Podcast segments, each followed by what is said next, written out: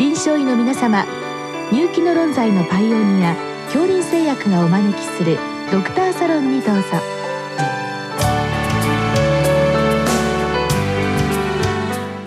今日はお客様に千葉大学医学部附属病院認知行動療法センター長清水英二さんをお招きしております。サロンドクターは青い会柏田中病院糖尿病センター長山内俊和さんです。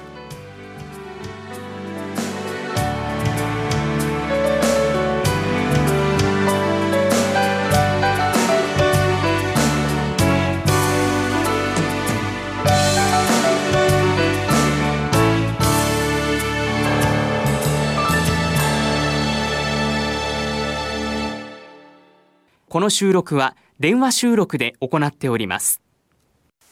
清水先生よろしくお願いいたします。よろしくお願いいたします。え今日は静岡県御前崎市の先生からのご質問です。え給食など集団で食事をする場面になるとほとんど食べられなくなってしまうという会食恐怖症。まあこういうお子さんがいるようですけれどもまあ各種の恐怖症に対する治療についてご教示くださいということでございます先生あのこういう、まあ、みんなで一緒に食べましょうという時にですねちょっとなかなかおじけづくといった、まあ、軽いものというのは、まあ、比較的お子さんではありがちな気もいたしますけどこれいかがなんでしょうか？はいそうですねお子さんはこういった不安とか恐怖の問題が非常に大きいと思いますので、まあ、今のところ一番念頭に浮かぶのは、まあ、社交不安症と、まあ、いわゆる対人恐怖症といったような状態が考えられると思いました。この対人恐怖症というのはよく聞く言葉なんですが今この社交不安症という言葉の中に入っているのでしょうか？そうですね。今はあの社交不安症があの精神科医としては正式な診断名で従来はあの対人恐怖症というふうに知られていたということになります。はあこのご質問は会食ということなんですけども大勢の中でやるというとまあ有名なのは例えば、えー、スピーチやる時にですねまあすごい恐怖感感じるといったようなことがございますけど、まあ、こういったものをあのいろんなものをこう合わせ持っているケースも多いと見てよろしいわけでしょうか？そうですねこれはお子さんにいろいろ問診で明らかになっていくと思うんですが、まあ、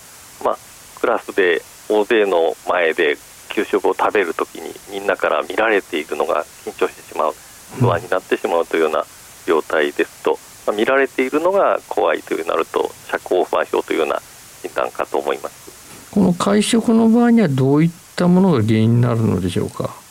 そうですね、まあ、例えばお箸を持っている手が震えちゃうとか、うん、あのお椀がですね震えてこぼしちゃうんじゃないかとかそういった失敗に対して人前での失敗を怖がっている様子ですと、まあ、社交不安症というような形になるかと思います。まあ、例えばケースによってはあの会食恐怖症あるけれども先ほど言いましたようなあのスピーチが割にそれほどじゃない恐怖感はそれほどじゃないとか、まあ、そういったケースもあるんでしょうか？そうですねそういった方は多分例えばあのご飯を食べて飲み込む時の音がですね他のお子さんに聞かれてしまうのが不安といったようなまたちょっと形の違うタイプのえー、恐怖症の方もいらっしゃる場合もあります。まあ、そうしますと何が怖いかということは大事なポイントということでございますね。そうですね。はい。あとまあこういった一連のものですとこのうつ病とか他の不安障害自閉症こういったものが併存しているこういった可能性もあると見てよろしいんでしょうか？そうですね。そういったものもよくあの不安症には合併しやすいですので一応チェックしていただくのが大事だと思います。お子さんの場合ですと例えばこの会食の時のですねまあちょっとした不手際みたいなものですか。これがいじめやからかいの、まあ、こういった対象になってしまうということで、まあ、恐怖症になってしまうということもあるやには思うのですけどこれいかがですか、はい。まあ、そういったいわゆる心の傷のような出来事があってやはり恐怖症とか不安症になってしまうというのは割と多く見られることですのでそういった出来事があったかどうかもまあ、聞いていただくといいと思います。まあ、増悪因子にはなりうるわけですね。そうですね。それからまあこれ少しあの話は違いますがこういった、えー、一般的に不安障害やらうつ病、まあ、うつ病はともかくしてこの不安神経症的なものですけれども、まあ、成因的にこう生まれつきからあるものなのか生い立ちで出てくるのか、まあ、この辺り、えー、最近の議論としてはいかがなものなんでしょうか？はい。まあ、遺伝と環境については、まあ、相互作用というような言い方になりますが、まあ、不安感受性というような生まれつきの不安の強さといったものはある程度遺伝は見られる。一方でやはり先ほどのお話のように何か、えー、例えばクラスでからかわれてしまったとかですね、まあ、クラスで食事のことでいじめられてしまったというようなそういった環境の要因も非常に大きく考えられると思います。まあ、俗に小心な人とかですね神経が太い人とかいろいろとありますけれども、まあ、こういったものというのは、まあ、まだ十二分にはそのどうして出てくるのかというのは解明しきれていないと見てよろしいわけでしょうね。そうですねまあ、神経質さがそのセロトニントランスポーターの遺伝子多形と関係がするというような研究もされていたともあるんですがまだまだ未解明の部分も多いと思います。まだ決めつける段階ではないということですね。そうですね。さて先生この治療に入りたいと思いますけれども、まあ、治療と言いますと何が出てくるのでしょうか？ね、まあ、認知行動療法を推奨させていただきます。この認知行動療法をよく、まあ、あの最近は、えー、話に聞くようになってきておりますしまあ、非常に知られてきていると思うのですけど、まあ、あの具体的なアプローチになりますとなかなかまだあの実際にやってみるということもないかと思いますので、えー、そのあたりのところ具体的に教えていただけますか。はいそうですね日光療法はやはり感情の病気に非常に効果的だというふうにされておりますのでまずはその患者さんと、まあ、今回は不安感とか恐怖感といった感情になりますがまあ、それがどういった状況で起こるのかと、まあ、このお子さんの場合は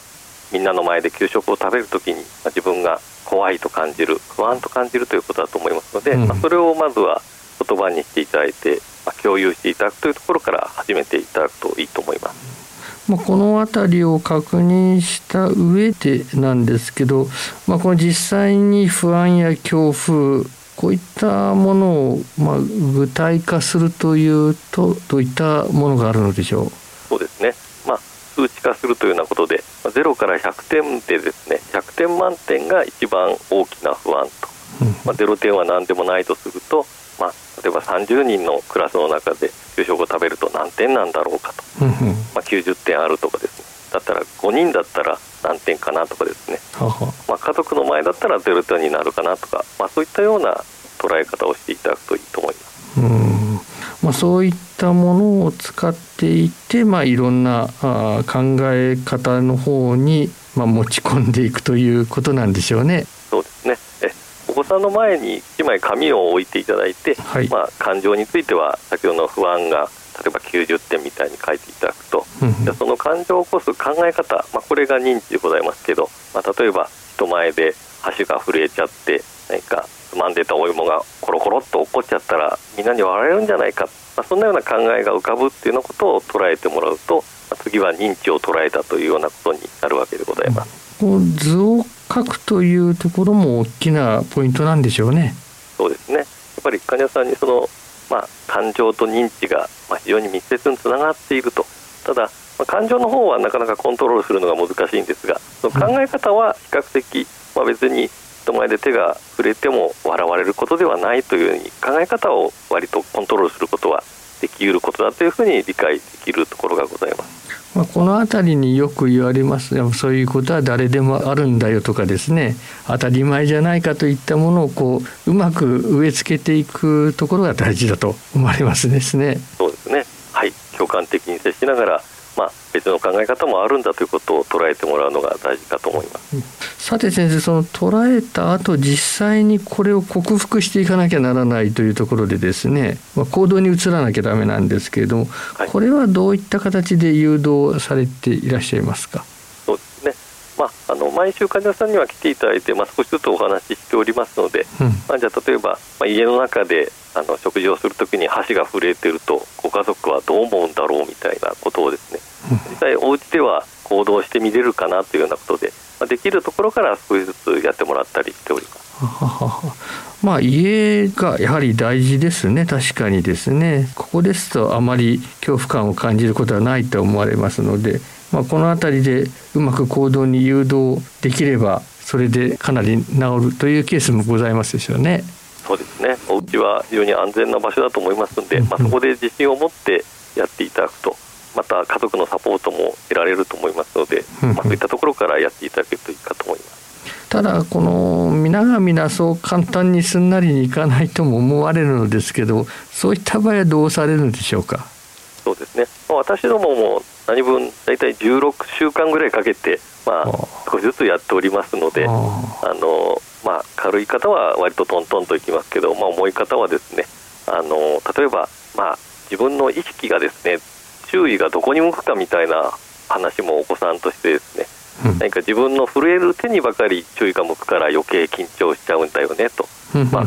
むしろあの向こうの相手のお子さんがですね、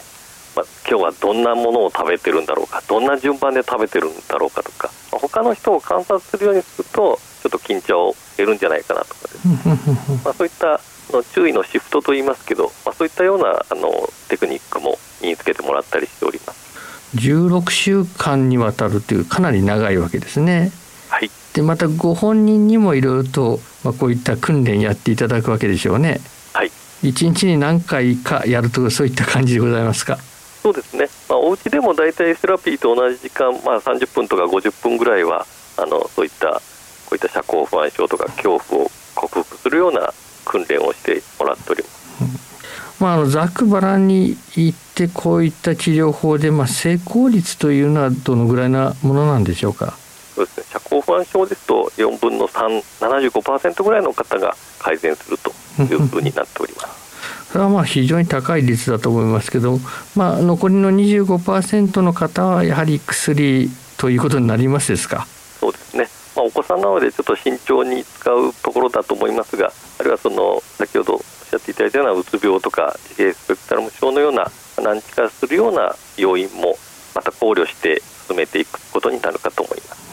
まあ、お子さんですからなかなか言葉が不足するケースもあるでしょうから、まあ、こういったところは親御さんにもサポートしていただくということでよろしいですか？そうですね。親御さんがやはりそのお子さんの不安を理解していただいて、まあ、家庭でもまあそういった取り組みをしていただくのをご支援いただくととてもよろしいかと思います。今日は先生どうもありがとうございました、はい、どうもありがとうございました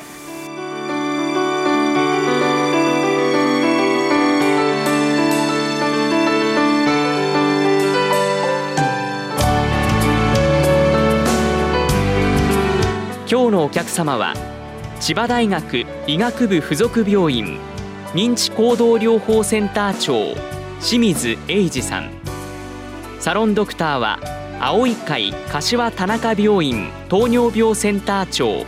山内俊和さんでした。それではこれで恐林製薬がお招きしましたドクターサロンを終わります。